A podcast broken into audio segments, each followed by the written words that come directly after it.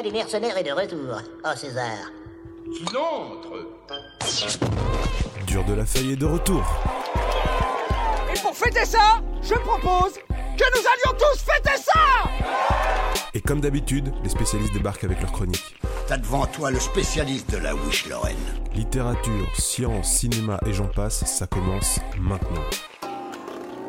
Entendez ou quoi? J'ai dit dans mon Vous êtes sourd, Emilien Je le suis plus, chef. Aujourd'hui, j'accueille une nouvelle fois le classico, la quinte flush royale de Dur de la Feuille, Mathieu, François et Watou. On est parti du coup pour une nouvelle émission, donc au programme de ce soir, un monstre de la pop culture, l'ancêtre des comics et une légende du comics. C'est parti pour la première chronique de François.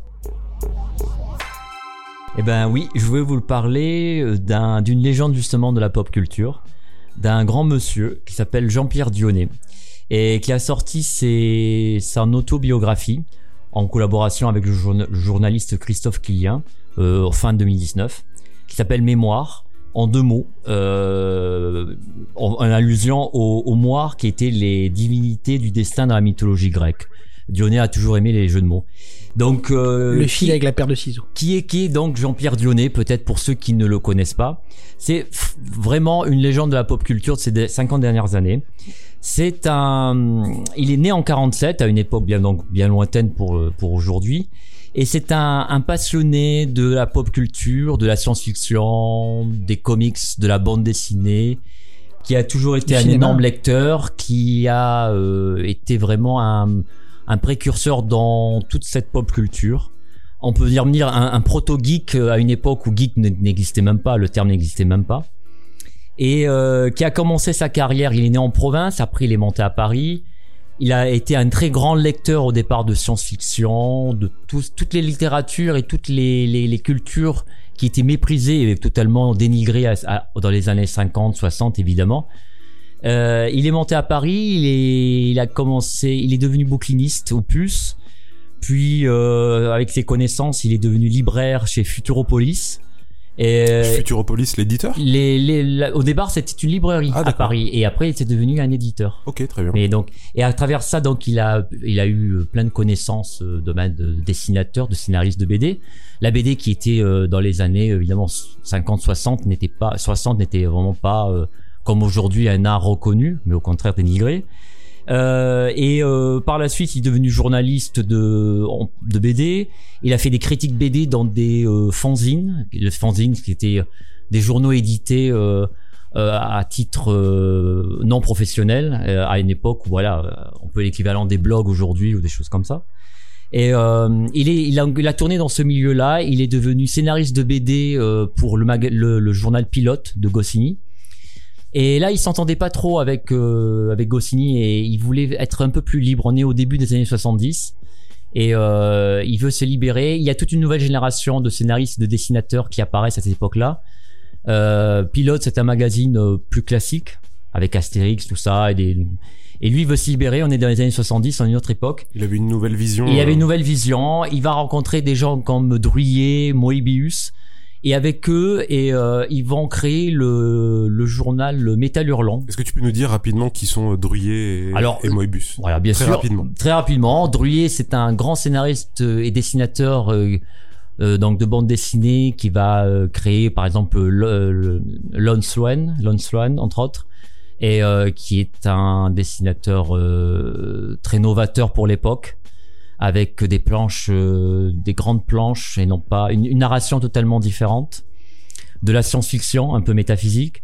Et Moebius, c'est Jean Giraud au départ qui commence avec euh, avec Blueberry, avec Jean-Michel Charrier, et ensuite il va partir sur la science-fiction avec Lincal, avec Jodorowsky aussi. Il est beaucoup plus connu, oui. Et mais Ah, euh, il est beaucoup plus connu. Druyer, euh, il y a une anecdote que souvent les gens euh, connaissent, c'est euh, il aurait inspiré le casque de Dark Vador. Oui, disons que George Lucas était fan de Dorier. Voilà. Voilà, parce que euh, c'est-à-dire que je vais revenir sur ça, mais c'est vrai qu'à partir du début des années 70, les Américains vont découvrir, euh, grâce justement à Dionnet et grâce à Métal Hurlant, euh, les, les dessinateurs et les scénaristes franco-belges. Et donc il va avoir cette relation.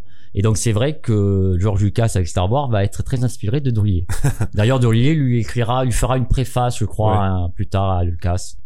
Et donc, euh, donc en revenant à, à Jean-Pierre Dionnet, ils vont, ils vont créer donc avec Drouillet et avec Moebius, ils vont créer le magazine Métal Hurlant en 74. Et euh, ce magazine va être vraiment un, euh, va être vraiment très important dans la bande dessinée franco-belge, dans la culture pop des années 70, parce qu'il va, ça va être, un souffle de liberté, c'est un vent de liberté pour l'époque. Euh, ils vont oser des choses. D'ailleurs, le magazine est tellement euh, trop euh, libre, trop progressiste, trop moderne pour l'époque qu'il est interdit pas à la vente, mais il est interdit à la présentation. C'est-à-dire qu'il est, il faut aller le demander au kiosque tu peux pas l'acheter, tu le vois pas, il est pas présenté, il est interdit. Voilà, il faut le demander comme un magazine pornographique, limite. Euh, tu, ils n'étaient pas présentés à l'époque. C'était classique euh, X dans un sens, parce que bon, bah c'était, il y avait un peu de de sexe, il y a un peu de violence. Oui, non, mais il y avait de la violence. C'était trop moderne pour l'époque. Voilà.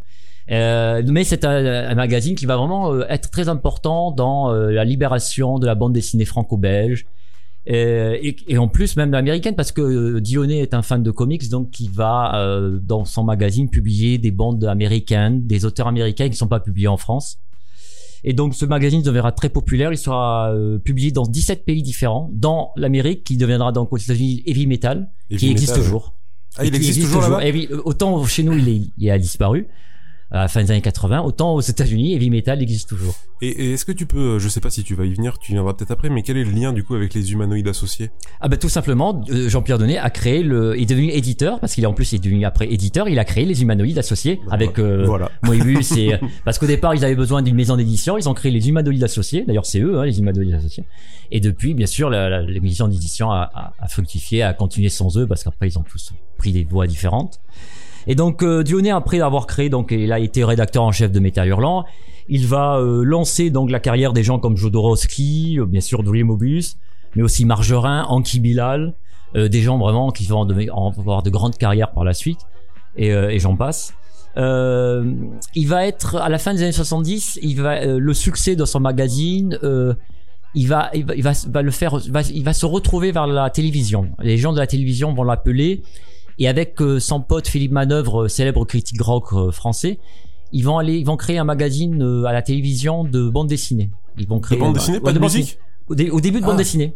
Okay. Le succès de ce magazine de donc à la télévision de bande dessinée va les amener à créer un célèbre une célèbre émission de rock qui s'appelle Les Enfants du rock au début des années 80. Et donc là euh, Dionnet va partir vers vers ce vers la télé. Euh, cette émission de rock sera hyper populaire, elle marchera très bien et elle durera plusieurs années. Et, euh, et, euh, et là, Dionnet va, par la suite, il va partir vers euh, la télévision, il va rester dans ce domaine. Il va se lasser un peu de, de, de métal hurlant et il va quitter l'édition pour aller vers la télévision. Par la suite, il va donc créer l'émission Cinéma de quartier sur Canal+. Après que les trentenaires euh, voilà, connaissent. Que, voilà, dans, voilà, et que beaucoup connaissent parce que c'est un passionné de cinéma fantastique, de cinéma de genre, de, de cinéma décalé. Et pendant plusieurs années, il va présenter cette émission Cinéma de quartier sur Canal, euh, qui va marquer aussi toute une génération. Et donc, euh, il sera aussi animateur de radio sur Skyrock. Ah bon? Avec manœuvre, oui, oui, incroyable. oui, oui, incroyable. Et euh, vraiment un, un parcours euh, hétéroclite, mais toujours dans le domaine de la pop culture. Il va toucher tout ça, tout ce domaine de la pop culture, et, et son autobiographie raconte tout ça avec énormément d'anecdotes, de rencontres. Euh, c'est incroyable le nombre de personnages. En fait, dans, cette, dans son livre, on rencontre à peu près tout le gratin de la bande dessinée franco-belge, mais quasiment tout le monde. Euh, beaucoup d'acteurs aussi, parce que ces émissions de rock, où va, il va lui permettre de rencontrer aussi des acteurs qui viendront faire des promotions. Il va être aussi, euh, il va faire partie du jury du premier festival de la bande dessinée d'Angoulême. Ah oui, logique. Et voilà. Et il va hum, partir au début des années 70 en 72 au premier congrès de la BD internationale à New York City ça va permettre aux Américains de rencontrer beaucoup d'auteurs franco-belges et il va avoir la première rencontre entre ces deux cultures. Et euh, c'est très important parce que les deux vont s'influencer. Euh, les, Français vont, euh, vont découvrir quasiment la BD américaine. Les Américains vont dire waouh, Drouillet, Moebius, tous ces gens-là, on connaissait pas. Et ils vont, ils vont adorer. Et oui, non, mais c'est très important. Et c'est vrai que ça va être un début euh, d'une connexion entre les deux cultures de bande dessinée. Et lui, il va faire partie de ça. Il va être là-bas. D'ailleurs, une anecdote là-bas, euh, il est au début des années 70, il est à New York et lui, il est passionné de comics américains. Il, il a l'adresse de Marvel et il se dit je, je, vais y aller, je vais tenter le coup. Il rentre au bureau de Marvel Et euh, comme c'est une époque différente, il rentre dans les bureaux. Euh, bah voilà, bonjour, je voudrais rencontrer Stanley. Oui, oui, vous pouvez y aller. Stanley est dans son bureau, comme ça. Il rentre dans le bureau, il tape à sa porte. Oui, bonjour, je suis là. Il rentre, il y a Stanley et il parle avec Stanley. Il, devient, il discute tranquillement, comme ça. Euh, c'est-à-dire, c'est aujourd'hui, ce serait impossible de rentrer dans les bureaux de ah ben, Disney, de Marvel. Trois, trois vigiles à l'entrée, plaqués et Totalement la tranquille, la secrétaire lui dit pouvez rentrer, il est à Stanley Dice. Et deux ans plus tard, Stanley, il invite Stanley à venir en Europe. Et deux ans plus tard, il, il se retrouve à, au festival de la bande dessinée à, Lu à Luca, Luca en Luca Italie. en Italie, oui. En Italie. Et euh, il va garder une relation très sympathique avec Stanley, entre autres. Hein, mais euh, il rencontrera beaucoup d'autres auteurs américains comme Jim Steranko, Neil Adams. Euh, Will Eisner qui l'invitera en France, euh, il connaîtra très bien Will Eisner. Des donc, petits noms. Voilà, donc vraiment des légendes. Et donc euh, voilà, il va, euh, il va être comme ça un, un, défenseur de la culture pop toute sa vie, un vrai passionné, un passeur parce qu'à travers les métal hurlants, à travers le cinéma de quartier, à travers ses émissions, il va être un transmetteur, un passeur de la culture pop à une époque où elle n'est pas encore mainstream, elle n'est pas encore populaire comme aujourd'hui, acceptée. Euh, il va être un des premiers à importer le cinéma d'Asie au début des années 90 avec une, une maison d'édition de vidéos. Et il va faire découvrir... Hein? Non, HK c'était euh, Christophe Gans. Mais lui, il va faire, euh, il va à peu près à cette époque-là, il va aussi importer, il va faire découvrir des gens comme Kitano, des gens comme ça, à une époque où le cinéma asiatique est à, ce balbutiement.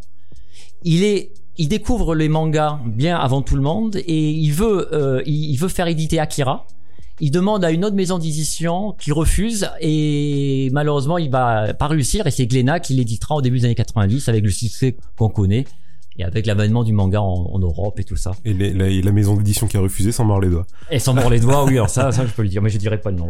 Donc euh, son livre est très est passionnant. Euh, c'est des chapitres courts, beaucoup d'anecdotes, et il est aussi très sincère avec lui-même. Il parle aussi de ses problèmes d'alcool et de drogue qu'il a eu dans les années 80 les dérives de cette époque-là. Et euh, c'est un livre euh, sincère, bourré d'anecdotes, de rencontres, et je pense euh, extrêmement intéressant pour tout passionné de culture pop, de bande dessinée franco-belge et internationale. Et euh, c'est vraiment un, très intéressant venant de ce grand monsieur qui qui est vraiment qui a vraiment été un, important pour ce que nous aimons comme culture, vraiment. Eh ben écoute, c'est vraiment super. Voilà, et Comme je le conseille à tout le monde. C'est aux éditions, le trouver, voilà, aux éditions hors collection. C'est édité, euh, ça est sorti fin 2019 et euh, c'est disponible partout. Ok. Donc euh, tu nous as dit le nombre de pages que ça fait à peu 400 près pages 400 environ, pages, ouais. illustrées, beaucoup de photographies, dont même une où il pose euh, nu pour Métal Hurlant. Alors nu, je vous inquiétez pas, en mode type pin-up, mais, on, mais Ouais. c'était parce qu'on était dans les années 80 et le délire était, euh, Oui. c'était un monde de délire, une autre époque. mais beaucoup de souvenirs, beaucoup de rencontres. Pour les passionnés de bande dessinée, de culture pop en général, c'est vraiment très intéressant. Eh ben merci Tout pour cette simplement. chronique. Tout simplement. Je me retourne vers vous. Est-ce que vous avez des questions euh, à poser ou des Euh, anecdotes que vous connaissez oui, par rapport non, à ça Par exemple, on parlait de Metal Hurlant, donc euh, ça me fait penser aussi à 2000 AD côté euh, côté anglais. Oui. Au niveau timing, ça se place alors comment du coup c'est à peu près la même époque, Ouais, c'est vrai. pas, pas. Alors Ouais. 2000 AD, est-ce que vous pouvez euh, Bah, nous toujours dire dans ce que cette c'est histoire de, de comics qui essayent de dynamiter les comics. Hein, Totalement euh, différent. Et C'est c'était vrai en que Angleterre, du coup, on- pour ouais, le coup. hein. C'est un peu dans le. On peut dire que c'est dans le même esprit que Metal Hurlant. Euh, peut-être un peu moins érotique parce que l'Angleterre est plus puritain que nous donc euh, Metal Hurlant c'était son succès ça a été l'érotisme et la violence ce qui n'y avait pas dans 2000 AD Mm. mais c'est vrai que c'est à peu près dans les années 70 c'est à peu près la même époque et c'est me- et c'est exactement dans la même mouvance Mm. de vouloir faire des choses un peu différentes. Euh, c'est vrai c'est vrai c'est à peu près la même le même style en plus. Toujours porté vers le fantastique la science-fiction parce que Metal Hurlant c'était ça au départ. Mm, c'était ça voilà exact Et c'est marrant, ça, on voit toute cette génération qui est, où l'Amérique était vraiment le, le rêve. C'était pareil pour la musique, avec l'Amérique les était Johnny, le rêve etc. voilà, voilà. On sentait vraiment qu'il y avait cette génération qui voulait euh, vivre l'Amérique Vivre en France l'Amérique. avec les, les mêmes, les, les mêmes délires, etc. et que la France était très fermée sur et ce c'était point-là vraiment, voilà, c'était, euh, pour ça que le, la- c'est vrai c'était l'Amérique pareil pour les Anglais voilà Eh ben écoutez, merci pour cette euh, méga anecdote. merci à toi Euh, on passe à un morceau de musique? Bien avec plaisir et ben c'est la c'est The Cure euh, Just Like Heaven qui est bien sûr été le générique de l'émission Les Enfants du Rock Ah. donc euh, on reste dans le même On domaine reste dans le thème. voilà On écoute ça tout de suite et on, on passera à la deuxième chronique euh, tout à l'heure. À tout de suite.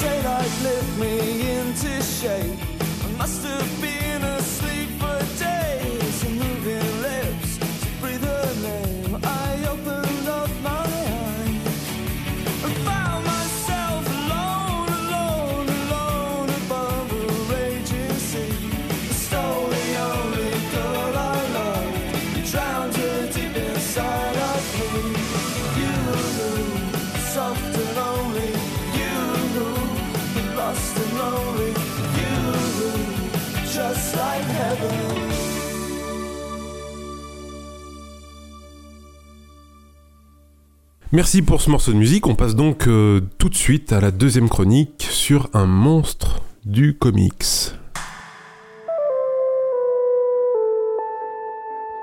On va parler de Mike Mignola, de son vrai nom Michael Joseph Mignola. oh, je savais même pas ça. ouais, moi non plus, j'étais surpris. Il est né le 16 septembre 1960, donc il a 60 ans. Il est né à Berkeley en Californie. Donc c'est bizarre qu'un mec né sous le soleil écrive des trucs un peu barrés comme ça, mais bon. Mais tu, vas nous dire pourquoi justement Bah, même pas. On va juste parler vite fait de sa carrière. Enfin, on va voir qu'il y a, il y a deux parties dans sa carrière. Donc la première partie elle commence dans les années 80. Son premier travail publié fut une illustration de Red Sonia dans le numéro 183 du Comic Reader. Le Comic Reader, c'était quoi? C'était une publication? Euh, Je crois. Un journal. Un, journal, un journal d'information sur les comics. J'ai pas plus fait de recherche que ça après. Sa première couverture publiée fut celle du Comic Reader 96 en novembre 80. Donc tu dis au bout d'un an, il fait déjà la couve de, certains trucs. Et ce qu'il faut savoir, c'est qu'en 82, c'est-à-dire deux ans après, il fut diplômé d'un, enfin l'équivalent français, c'est une licence en beaux arts à l'université des arts de Californie. Donc le mec il publie avant d'avoir son diplôme. C'est pas mal du tout quand même déjà. Donc en 83, c'est-à-dire une année après son diplôme, il commence à travailler pour Marvel Comics en tant qu'encreur sur Daredevil, puis aussi Power Man et Iron Fist. Il a aussi travaillé sur Hulk, Alpha Flight et ainsi que la mini-série euh, Rocket Raccoon. Donc elle a été publiée en France il y a quelques années chez Panini. Il faisait que l'ancrage aussi sur Rocket Raccoon? Non, il dessinait. Oui, il dessinait. oui, il dessinait après. Donc en partir de 86, je crois, j'ai pas trouvé de date exacte. À chaque fois, les, sources étaient différentes. Donc en 86 jusqu'en 88, il a adapté euh, Corum de, Michael Moorcook. Donc chez First Comics, c'est sorti il y a pas longtemps chez Delcourt et tout. Mhm. Mais euh, ça me parle pas ça. Mais bon, après, chacun son truc. En 87, il commence aussi à travailler pour DC Comics en plus de Marvel. Donc il dessine le Phantom Stranger. Et il travaille aussi sur la mini-série World of Krypton. Et j'ai regardé, il faut pas confondre avec celle de 79 parce que c'est un beau bordel chez DC. Enfin, je sais que voilà, François confirme. En 88, il sort la mini-série Cosmic Odyssey, écrite avec euh, Jim Starlin. Donc voilà, elle est parue chez Panini en 2008, mais euh, elle n'est jamais reparue en France. Pas encore réédité. C'est prévu. Mais hein, on attend toujours. il y a eu beaucoup de décalage. Et à un moment donné, ça avait été listé, mais ça avait été décalé. Parce que je suis tombé sur un message sur la page de Urban il y a 4 ans, je crois. c'est un gros décalage quand même. ça a été clairement décalé. Donc voilà, après, bah, pendant ce temps-là, il a fait plusieurs couvertures pour euh, Batman, donc certaines couvertures pour euh, Death in the Family. En 89, il sort euh, Gotham Baz euh, Gaslight. C'est un one shot, c'est écrit par Brian Augustine. Et ce qu'il faut noter, c'est que c'est le premier Elseworld sorti chez DC, même si c'est pas labellisé comme tel lors de sa parution. C'était relabellisé. C'était rétroactif, ouais. Alors du coup, du coup, tu sors beaucoup, beaucoup de noms comme ça et tout. Euh, le truc, c'est que je rappelle que tu parles de séries de comics. oui. Donc à chaque fois, les noms que tu cites, c'est une série en particulier sur lequel il a travaillé. Voilà, en tant que dessinateur. En tant que dessinateur, d'accord. Dessinateur. Pour l'instant, on n'est que sur du dessin. Que sur du dessin. Ok, très bien. Pour euh, voilà pour recadrer. bien repréciser. en 89, il, donc en plus de Gotham by Gaslight pardon, chez DC, il sort aussi le crossover Doctor Doom, Doctor Strange, Triumph et Torment. Chef d'œuvre. Donc voilà, Bastien, il valide, donc on est bon. Donc après cette année 89, on va dire, Monsieur Mignola hein, continue à travailler, on peut plus dire vivoter que travailler chez les, deux gros éditeurs d'ici Marvel pendant encore quelques années, jusqu'en 94. Et il travaille aussi chez des éditeurs indés parce qu'il faut bien manger, comme Epic Comics. Donc il a adapté le, le cycle des épées de Fritz Lieber. Et il a aussi bossé pour Tops Comics, l'adaptation de Dracula de Coppola qui est ressorti il n'y a pas très très longtemps en VF. Et en VF, en noir et blanc et en couleur. les deux, ouais, tout à fait. Bon. Mais il y a une raison, je pense. C'est que cet auteur a fait beaucoup de choses qui ont mis du temps à être réédité en France parce que c'est un grand auteur. oui, ça doit être ça.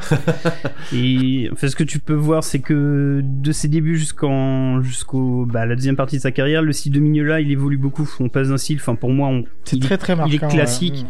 Et à la fin, sur le Dracula et tout, il y a un style en ligne claire, il y a des grands aplats de noir, il y a beaucoup plus de contrastes, etc. Le Dracula, c'est une transition totale mm. sur le style de Mignola. Il crée vraiment un son avant style et un après. C'est vraiment celui-là qui va l'amener vers. Vers ce qu'il fait. Alors c'est un titre qui s'appelle juste Dracula C'est l'adaptation du film de, Coppola, Coppola. en fait. D'accord. C'est une, une, adaptation de film, ce qu'il se fait quasiment moins maintenant. À l'époque, c'était encore un peu populaire, on adaptait les films en BD. Et Plutôt une bonne adaptation. C'est sorti chez Tops, mais c'est vrai que cette adaptation a été vraiment le, tournant de sa carrière, de, sa, de son style de dessin. Ouais. C'est vraiment un avant et un après. Sachant que son style était intéressant avant et après. Hein. C'est juste qu'effectivement. Il a bossé aussi sur le film, je crois. Il a participé à la. Il a fait du story C'est une question. Hein. Il y a, il y a un ah, truc, il a bossé pour le film. c'est possible. C'est pour ça. Ça m'étonnerait pas. Il a pas eu trop de mal. Ce comic, c'est vraiment important pour ça. Mais voilà. Donc après, ben, on arrive sur la deuxième partie de sa carrière. Elle commence en 94 avec la sortie du premier Hellboy, Les Graines de la Destruction, donc Seed of Destruction, mhm. sur le label Légende de Dark Horse. Donc ce qu'il faut savoir, c'est que le label Legend de Dark Horse, c'est que du créateur own. C'était la mode à l'époque avec Image, etc. Et Dark Horse lance la même chose. Est-ce que tu peux, ou quelqu'un en tout cas de la table, peut expliquer ce que c'est que le créateur owned?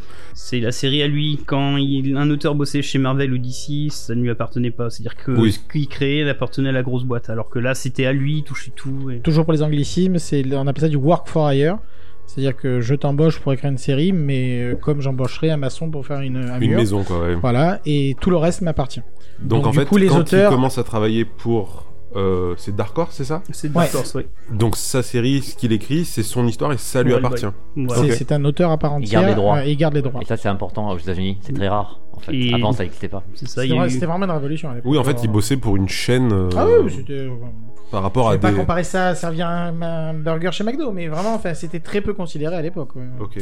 C'est ça. Et sur ce label, donc il y avait plein de grands monsieur des comics comme Art Adams, Frank Miller, John Byrne, Paul Chadwick, Dave Gibbons, Jeff Darrow, Michael Red ou encore Walter Simonson. Si un nom vous dit rien, dites-vous juste que c'est du lourd, très lourd, voire très très très très lourd. Oui, faites pause, allez voir. Jetez un coup d'œil. bah, Dave Gibbons, rien qu'avec euh, Watchmen, donc déjà rien que ça après.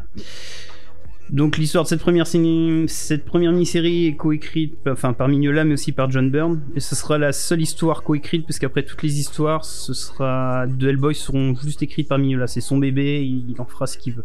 Ah, au début c'est écrit et dessiné bien sûr. Voilà bah, il dessine de toute façon.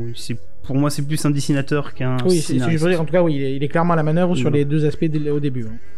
Et à partir de cette simple histoire, puisqu'en fait l'histoire se suffit en elle-même, il y a tout un univers qui va, qui va en être va y avoir énormément de spin-off. Oui. Alors du coup, euh, peut-être que je l'ai loupé quand tu l'as dit, mais est-ce que tu sais d'où vient du coup ce Hellboy à la base? Non, j'ai vu une interview vite fait du comique des comics, je me suis renseigné un peu et tout, et il disait que c'était un dessin, c'est ça en convention. Ouais, c'est ça. Et après, c'est parti. Apparemment, c'était juste un dessin en convention, voilà, pour délirer quoi. Voilà. Et euh, finalement, c'est devenu euh, ce que c'est devenu, donc avec les, enfin, certainement vous auditeurs, vous connaissez les films, etc. Et plus la série de comics, donc à la base, c'est juste. On parle des premiers films. Ouais, et ça, ça me fait vachement penser à l'histoire des Tortues Ninja, quoi. Là-bas, c'était un, délire, et, et puis finalement, c'est devenu un truc énorme. C'est pareil, c'est un dessin au départ. C'est ça. Euh, d'ailleurs, il ressemble pas totalement au Hellboy qu'on connaît. ah oui, non, il est un peu plus gros. Par contre, dès le début, on sent sa fascination complète pour les mythologies et, de j'ai créé la sienne. Voilà, c'est ça. Mm, mm. Il se sert de plein de choses et quand tu te renseignes sur tous les contes qu'il y a en plus et tout, c'est assez intéressant. Ultra référencé, ouais. Le moindre nom dans ces comics Tapez ça sur Google, vous allez voir ça a... peut vivre tout seul, mais si t'as, enfin, si ça t'intéresse, tu cherches Baba Yaga, etc. Oui, il faut, marche. il faut pas que ça vous effraie. Hein. Pourtant, c'est tout à fait lisible sans savoir du tout d'où c'est, d'où c'est tiré les, les, légendes. Mais après, c'est beaucoup plus intéressant quand t'as les références. Donc il y a tout un univers de spin-off qui se concentre soit sur un personnage particulier comme, euh, enfin, on va pas trop spoiler, mais Lobster Johnson ou Web Sapien, etc. Ou carrément sur une période. Parce que ce qu'il faut savoir, c'est que Mignola, il a été très malin pour écrire des histoires tout en laissant des vides, on va dire, à combler. C'est-à-dire qu'en gros, il arrive sur son histoire, il va d'un point à un point B, mais il y a plein de trous qui s'amusent à remplir au fur et à mesure du temps. Bah, déjà, on peut dire qu'effectivement, la publication n'est pas chronologique. comme, Conan par exemple, c'est que ça n'est pas, euh, on suit pas Hellboy au fur et à mesure de sa du point A au point B. Ça peut vraiment euh, passer d'une année à l'autre, d'une période à une autre. Et donc pour moi, il y a deux grandes séries à suivre. T'as Hellboy et il y a BPRD. Donc BPRD, euh, est-ce qu'on peut expliquer rapidement dans l'univers de Boy qu'est-ce que c'est? C'est Hellboy avec son équipe qui enquête sur d'autres choses. C'est vachement lié à ce qui se passe dans Hellboy. C'est pour ça que les deux séries sont limite c'est une agence gouvernementale, le, bureau euh, paranormal. Euh, bureau paranormal activity, enfin un truc comme ça. C'est une agence gouvernementale comme euh, qui enquête sur le paranormal. Ouais. Une sorte de shield du, paranormal pour faire. C'est ça. Par contre, on est bien d'accord que si je lis que Hellboy ou si je lis que BPRD, autosuffisant. Ça n'est pas, voilà, ça n'est pas gênant comme un crossover qui le bloquerait. Hein. Mm. C'est touffu, mais ça change bien de l'univers des, enfin, c'est péjoratif, mais des super slips. Enfin, c'est vraiment, c'est du super héros sans en être. C'est-à-dire que il prend cher dans toutes les BD Hellboy. Limite, ouais, se fait plaisir à le mettre dans des situations. Il a créé un univers euh, propre à lui-même, qui se suffit à lui-même. Il s'est créé son propre univers, inspiré de, du fantastique, gothique, de Lovecraft. Du folklore, je pense que le terme est folklore. Beaucoup de Lovecraft aussi. Et il se suffit à lui-même, donc c'est vrai que on peut lire chaque histoire presque indépendamment. Oh, voilà. Il y a, une globale, bien sûr. Mais... Après, il y a, euh, on peut tout lire aussi parce que c'est plus de plaisir. Mais euh, Donc dernièrement, il a laissé plutôt la main que ce soit au dessin ou au scénario à d'autres auteurs. Enfin, Hellboy, c'est plus trop écrit. Bon, on n'écrira pas pour. Enfin, on va pas trop décrire ce qui se passe après. Parce que... ces dernières années, il est devenu. Bah, il, a gagné beaucoup d'argent. Éditeur, voilà. Éditeur, ah, il, a gagné de l'argent avec les films. Parce il est devenu éditeur en chef ou directeur éditorial. Il fait partie de, une direction. Gros, ces gros auteurs qui ont beaucoup de background. Moins, il fait que des couvertures. Bah, là, il est en semi-retraite, comme il disait. Là. Il, a, fait de la peinture. Il a, il a passé une année à faire que de la peinture et tout. Là, il parlait d'un projet pour revenir, mais il est pas pressé. Il veut pas se mettre la pression. De toute façon, pour lui, son chef-d'œuvre, c'est Hellboy. Bah, il a rien à prouver. Hein. Voilà, il s'en moque après oui, c'est ça. Il a quand même posé un univers énormissime avec Hellboy et tous les dérivés, Abe Sapien. Euh, Lobster Johnson, effectivement, comme tu disais, mais euh, voilà, on va pas. Avec les droits d'Hollywood, il a gagné de l'argent. Oui, bien sûr. Je crois que j'avais lu un chiffre de 20 millions, je crois. son, enfin, ce que lui pèse. Rien euh, que ça, rien que ça. Dès qu'on vend son, son histoire à Hollywood, on gagne beaucoup d'argent. Donc c'est pour ça, maintenant, au-delà de juste écrire des histoires et les dessiner, il délègue et il donne des grandes lignes pour son histoire. Après, c'est un, petit peu dommage. il est toujours crédité sur les couvertures. Hein, comme, mais il fait encore les couvertures. Il fait encore les couvertures. Il fait 2-3 intérieurs et voilà. C'est juste, c'est vrai que quand on a connu Magnola à son, à son paroxysme, son, son style, alors il faut aimer. On l'a, on je pense qu'on l'a peut-être pas dit, mais c'est un style très particulier. Euh, très sur les, les, les aplats, les aplats, contrastes, les contrastes noir et blanc. Mais c'est un style qui est vraiment bluffant. Et c'est vrai que passer de Mani Mignola à d'autres qui sont très très bons aussi. Hein. Il y avait Friguedo dessus, je crois. Il y, a, Corben, mais c'est bien, mais faut que ça voilà, c'est pas pareil. Ça fait voilà, ça fait une sacrée différence. Quand même. Bah, c'est comme quand tu suis le début de chez Marvel et après que tu changes de dessinateur, soit tu continues, soit pas. Bon, après, il y a deux, trois petites choses à noter. Donc, je disais, Mignola, il a travaillé pour le cinéma sur des films tels que Dracula, Blade 2 et les trois films de Hellboy, même si Bastille. Blade 2 Blade 2, il a fait design, ouais. etc. Et, parce que tout à l'heure, tu nous as parlé de Gotham by Gaslight. Ouais. Euh, je sais que ça a été adapté en dessin animé. Oui, je l'ai pas vu, mais oui. Certains, mais, euh, mais euh, je sais pas s'il a travaillé dessus. En revanche, je crois, oui. Il me semble qu'il a travaillé pour Disney. Il a travaillé pour Disney pour deux choses. J'allais venir comme designer chez Disney, donc pour Atlantis en 2001. Exactement. Et pour Rebelle aussi en 2012. Celui-là, par contre. Ah, pour Rebelle aussi Ouais, il y a. Incroyable. Et j'ai fait les recherches vite fait sur Wiki et je suis tombé direct sur des, des designs de perso et tout. C'est vrai que le, style est un peu plus atténué sur Rebelle, même si maintenant, en y repensant, il y a quand même un petit quelque chose. Par contre, sur Atlantis, c'est flagrant. Hein, c'est flagrant, clairement. C'est ça. Et ce qu'il faut savoir aussi, c'est qu'il a co-écrit quatre romans dont trois avec Christopher Golden. Et il y en a deux qui ont été adaptés en comics par la suite. Il y a Baltimore et Joe Golem. Ah bah, ça fait aussi partie de l'univers. Euh... euh bah, D'après ce que j'ai lu, le Joe Golem, ça fait pas partie de Hellboy, mais après j'ai pas lu celui-là. Je suis un petit peu en retard. Baltimore, je sais que je l'ai rattaché, mais euh, pas de Joe Golem. Et après, ce qui, enfin, le dernier truc, c'est rigolo, il a gagné une flopée de prix, donc plusieurs Eisner Awards, donc euh, ça vaut le coup de jeter un œil. Les Oscars du Awards, c'est les Oscars du comics. Voilà. Donc ça vaut le coup de jeter un œil. Étant un grand fan du dessin de Mignola, euh, c'est vrai que, alors, euh, on est dans un podcast, c'est pas facile de décrire, mais c'est un style très particulier qu'on n'a jamais vraiment vu. Il a créé ce truc-là. Après, ça a été largement copié par d'autres artistes. Hein. Très souvent, les très gros artistes influencent d'autres styles par la suite, bien sûr. Et inversement, hein, il était lui aussi influencé. Pour parler de son style, ouais. des aplats, euh, avec une influence de Kirby quand même. Oui, bah, c'est ce que j'allais dire. Alan Moore l'a décrit, qui c'était du Kirby avec je sais plus quoi. Et je relis du Kirby maintenant et tu, enfin, on le voit directement dans les dessins. on n'est pas, pas, loin d'une certaine ligne claire franco-belge dans le sens où il, ne faut pas beaucoup de traits. Non, mais il arrive à créer une ambiance avec, avec une ambiance et bien sûr avec le le jeu des contrastes noir et blanc. Lui, c'est vraiment le contraste. Pour vous dire, on a eu la chance, euh, pour la plupart autour de sa table, de le voir en action lors d'un passage en France, enfin en France, à Monaco, pour être plus précis. Et il a, on a eu la chance de le voir en live sketch, qui est très rare, puisque comme on vous l'a dit, il est plus tellement très souvent avec les crayons dans les mains. Et il y a vraiment ce côté, euh, il fait littéralement deux lignes, il repasse trois, deux ou trois fois, et ça fait un dessin. Enfin, c'est, euh, et, et il y a, on sent vraiment la, la science de le, comme on dit, la ligne claire, c'est-à-dire que chaque ligne compte, chaque ligne porte, et c'est l'économie de moyens pour l'explosion du résultat. quelque part, il a une influence euh, complètement. franco-belge, mmh, quelque mmh. part, chez lui. Euh, en, tout cas, dans sa période, deuxième période, Hellboy. Avant sa mmh. période, avant Hellboy, au début des années 80, c'est différent. on est plus, américain. Oui, on est, plus classique, on est plus américain. Très très beau quand même. Il se hein. cherchait, je pense. On est, voilà, il, a un style plus, euh, plus rond, même presque plus rond. Après, il y a un style plus, plus, plus carré, enfin, plus carré, oui, plus, des traits plus avec des angles après, c'est différent. Et toi, ça te parle moins. Après, c'est différent, c'est intéressant. C'est un style différent. C'est-à-dire que c'était un, grand, un grand dessinateur, rien à dire. Les fans de la première heure sont peut-être beaucoup moins fans de dessins euh, récents. Enfin, voilà. à partir de différent. À partir de son, basculement vers voilà, Hellboy, son basculement vers Hellboy, c'est très différent. Donc il y a, euh, les fans récents et les fans anciens. Voilà, il y a presque deux Mignola en fait. Il y a un premier Mignola et ensuite un avant et après. Un avant et après. Si vous voulez vous faire une idée vraiment pour voir ce que ça donne, donc comme je disais, il y a Doctor Doom, Doctor Fatalis pour son style pré on va dire Hellboy. et Hellboy, bien sûr. Exact. et après Hellboy. Ouais, c'est vrai que le Docteur Doom, Docteur Fatalis, c'est très intéressant. Et juste jeter un œil aux couvertures vous donne tout de suite. Ah oui, le temps. encore aujourd'hui, comme on dit, il est sur la couverture. À noter la particularité, je trouve aussi de, de Hellboy, c'est que Hellboy est un personnage qui ne répond pas au code de son univers. C'est-à-dire que typiquement, ce qui rend aussi la série intéressante, un peu marrante, caustique, ça, c'est que typiquement, dans un mode très euh, on va dire euh, folklorique, euh, marqué, euh, limite les, on, s'attendrait presque à certaines, certaines créatures à parler en, en vers. Et Hellboy est plutôt du genre à dire non mais allez vous faire voir, moi j'en ai rien à faire de vos histoires. Et ça fait un peu le ressort comique aussi, complètement. Il est cynique et un peu désabusé, un peu. Mais ça, on, on vous laisse le découvrir parce que c'est vraiment particulier et en même temps super intéressant. Je pense qu'on est tous les quatre autour de la table à dire que c'est unique en son genre. Euh, Absolument une idée, faut lire la important à lire. Série, les, les, de destruction. c'est presque devenu un classique euh, de ces 25 dernières années, ouais, un classique, on peut le dire.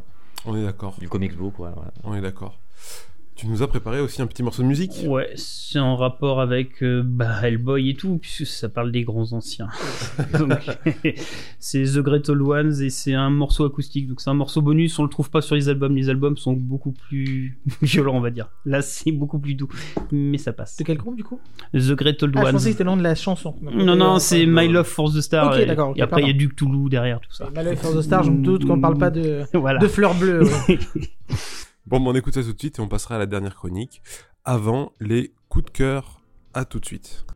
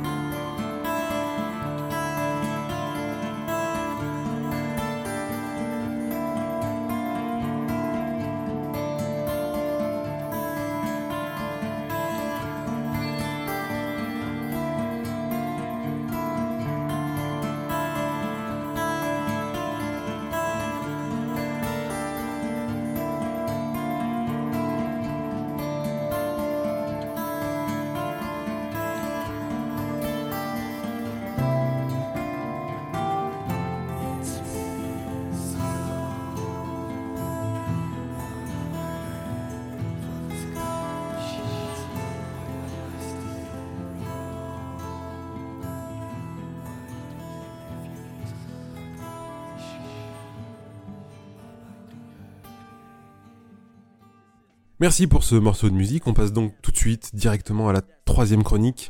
On va parler de l'ancêtre du comics, c'est bien ça? Entre autres, oui. Donc, euh, si vous vous souvenez bien, pour nos auditeurs fidèles, nous avions déjà parlé du pulp. Et on vous a dit effectivement que c'était l'ancêtre du comics, ce qui est euh, tout à fait vrai. Mais le pulp, c'est surtout l'ancêtre du comics d'un point de vue, euh, on va dire, c'est l'âme. C'est vraiment, c'est l'ancêtre spirituel du comics au niveau de ce qu'il voulait raconter, de, de ce qu'il faisait. Mais il y a un ancêtre plus direct et qui est que vous connaissez très certainement, c'est le comic strip, comme disent les Américains qui est donc les comics qui étaient publiés dans les journaux. Donc, euh, euh, on parle de quelle époque à peu près? Alors là, on est justement très très vieux. Ah ok. donc tu nous parles vraiment de ah oui, des là, ancêtres. là on va remonter. là, on va remonter. Euh, pour vous dire, je vous parle de 1892. Hein voilà, on est, on est bien. Et donc, on commence chez, chez les Américains, donc au niveau des journaux locaux. Euh, bah. Alors, le problème des journaux locaux à l'époque, c'est que bah, publier des news, ça fait pas une différence énorme avec le voisin. Donc, euh, comment se différencier? Bah, Entre autres choses, en publiant du matériel un peu, différent, un peu drôle. Euh, une des choses qui est trouvée pour achalander le lecteur, c'est de lui proposer des, des fenises, des histoires. Alors, c'est pas encore des histoires, justement. C'est des publications de dessins d'humour on verra que de toute façon le comic strip tourne très souvent autour de l'humour, même si ça n'a pas été le seul style, mais il est clairement un des, styles majoritaires dans le comic strip. Et donc on, passe sur du funny, donc c'est une pleine page avec des illustrations plutôt humoristiques. Euh, on a déjà des premières bulles qui commencent à apparaître, euh, avec notamment euh, Yellow Kid par exemple pour les, les plus célèbres d'entre eux. Et c'est vraiment les tout débuts. On est encore dans de la presse locale. Hein. On est vraiment, c'est chacun fait le sien, chacun chez soi, entre guillemets. Euh, ça marche plutôt bien, tellement bien d'ailleurs qu'on va avoir deux, deux comic strips très classiques, le comic strip donc euh, qu'on a toute toute, la, toutes les semaines, et le Sunday Comics, qui est une pleine page qui, qui, qui est en couleur souvent d'ailleurs le dimanche, qui est vraiment un style un peu, un peu particulier et qui est un peu plus prestigieux. Euh, donc, comme je dis, ça marche plutôt bien. Et rapidement, enfin rapidement, on viendra sur la syndication, euh, aussi comme on appellera euh, au niveau des comics, qui est la diffusion nationale, carrément. C'est-à-dire qu'au lieu d'avoir le New York bidule chose, le Herald bidule machin, là par contre, c'est un comic strip qui est diffusé sur tout un réseau de journaux qui, lui, couvre toute l'Amérique. Tout à fait. là, on arrive quand même déjà en 1914 pour les premières diffusions nationales. Euh, dans, cette, euh, dans ces comic strips, euh, bon, il y a vraiment tout, comme je disais, principalement l'humour. Il y a quelques noms quand même qui vont vraiment sortir du lot, et très tôt, très très tôt, et qui sont marquants et avant-gardistes. Alors forcément, on ne se rend pas vraiment compte à l'époque. Pour vous donner une idée, celui qui je vais vous parler entre autres choses, c'est Little Nemo in Summerland, qui est de 1905. Ouais, le nom, le nom Little Nemo n'est pas inconnu. Voilà, doit à peu près vous dire un petit peu quelque chose, ou vaguement au moins. 1905, euh, déjà, je sais pas si vous voyez où ça nous place en termes de temps. C'est il y a un siècle, littéralement. Euh, si vous tapez ça sur Google ou si vous regardez, les planches sont hallucinantes. Encore aujourd'hui. C'est fou. Extrêmement moderne. C'est d'une modernité. Euh, il a un tout un, il a peut-être tout inventé déjà dès le début du siècle. Windsor, l'auteur, tu vas le, tu vas le bien sûr. Voilà. Euh, c'est c'est flagrant. Enfin, je veux dire, vraiment. Alors, évidemment, c'est facile à dire avec le recul parce que quand ça sortira, ça sera son succès, mais on sent pas qu'il y, a un truc qui est en train de se passer, quoi. Euh, juste en deux mots, bien sûr, pour le, de quoi ça parle. C'est un petit garçon qui vit des aventures dans, le, dans un monde onirique, dans le monde du rêve, dans le monde de, de Morphée, on pourrait dire aussi d'ailleurs. Euh, se concluant d'ailleurs toujours sur le même gimmick, puisque à la fin, il se réveille en tombant de son lit. Euh, il va d'ailleurs sur cette publication, va fortement profiter du fameux Sunday Comics pour avoir cette fameuse pleine page, vraiment apprécier la, totalité du, euh, de, l'esprit de ce qu'il veut raconter. Et comme je disais, là on a des premières histoires, même s'il n'y a pas d'histoires qui se suivent. Ça reste quand même une page qui raconte son histoire. On verra d'ailleurs, c'est aussi comme ça que le comic book va s'imposer, puisqu'il va raconter une histoire sur plusieurs pages. Euh, le... Comme je disais, donc la modernité est absolument folle. Euh, le Spirit en inspirera d'ailleurs au niveau de cette modernité du dessin. Euh, pareil, je vous en parlerai un petit peu de Spirit après coup. Euh, à noter pour la petite anecdote qu'il y a eu un revival hommage qui avait été fait par Eric Chenauer et Gabriel Rodriguez, qui est sorti chez Urban d'ailleurs, qui est un très bel hommage, qui est vraiment très très beau. Ah oui, c'est récent, c'est il y a 4-5 4, voilà, 4, 4-5 ans, ouais. tout à fait. Euh, vraiment une très bonne surprise pour vous dire. Alors, c'est pas du tout comic strip, hein, c'est coping tout court, mais l'hommage était très sympathique. donc, pour vous dire, voilà, donc déjà en 1905, on arrive à avoir des, des- des formats qui encore aujourd'hui sont bluffantes. Euh, Il y en aura une quantité hallucinante. On va pas tous les citer, si je vais vous donner juste quelques-uns pour les états, je vais pas tous les détailler. On a eu Crazy Cat qui a été très important pour le comic strip, que je connais un petit peu moins, mais qui est vraiment euh, une étape marquante du comic strip qui a inspiré beaucoup d'autres auteurs. Plus indépendant. euh, Oui, plus euh, alors, euh, oui et non, enfin. Enfin.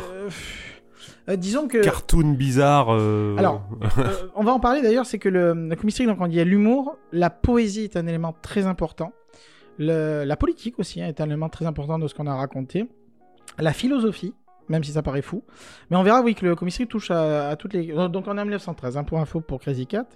Euh, pour donner des noms que vous connaissez, ben, Popeye, hein, 1929, hein, oui, oui, euh, ça vient de là aussi. Euh, toujours aussi pour revenir un petit peu sur les origines partagées entre le comic book, le comic strip et le pulps. Beaucoup de, personnages qui sont propres à des aventuriers, etc., feront des passages dans les comic strips. Que ce soit Dick Tracy, Mandrake, Le Fantôme ou encore Buck Rogers. Pour en citer quelques-uns qui sont vraiment des personnages. euh, bon, je, alors je sais pas s'ils sont tous nés dans, dans le pulp, en tout cas vraiment qui ont une ambiance assez pulp. Certains niveau- sont nés dans oui. le pulp, oui. Buck Rogers, entre autres. hein. Voilà, euh, le Shadow aussi, qui, Ouais, le Shadow, qui.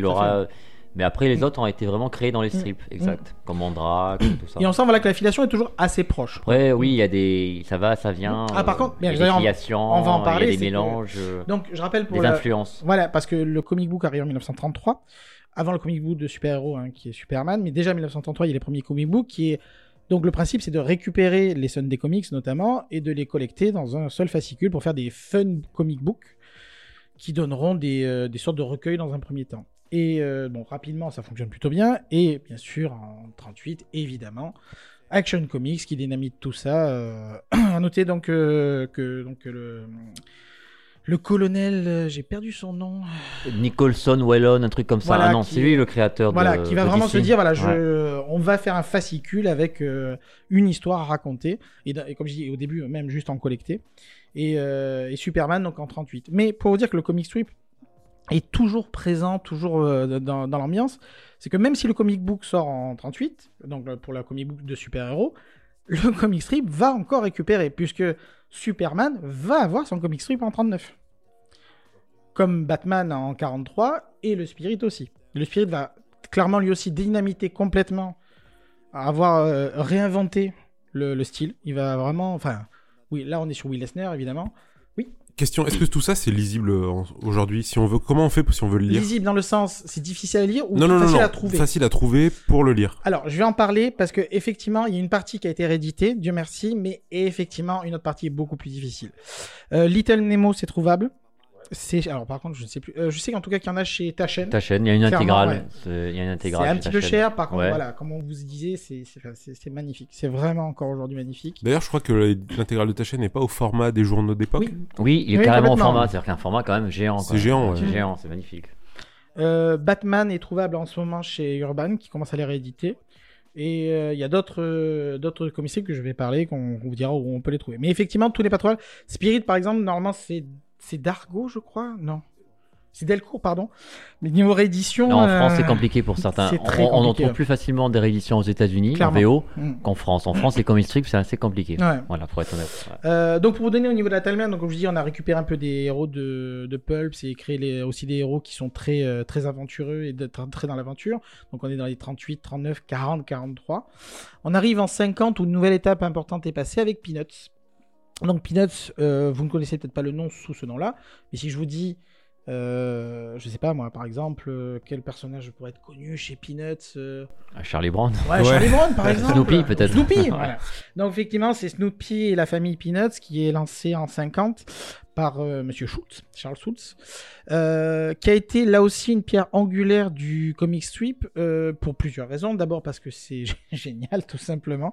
Euh, là encore, comme on vous disait, il y a beaucoup d'humour hein, dans le comic strip, c'est de l'humour, mais typiquement, il y a de la philosophie, il y a de la poésie. Il essaye vraiment d'influence, de de pas se contenter de faire des gags. Ça va vraiment beaucoup plus loin que ça, et on verra que c'est là aussi qu'on trouve les plus beaux comic euh, comic strips, c'est aussi avec ces, ces facteurs-là.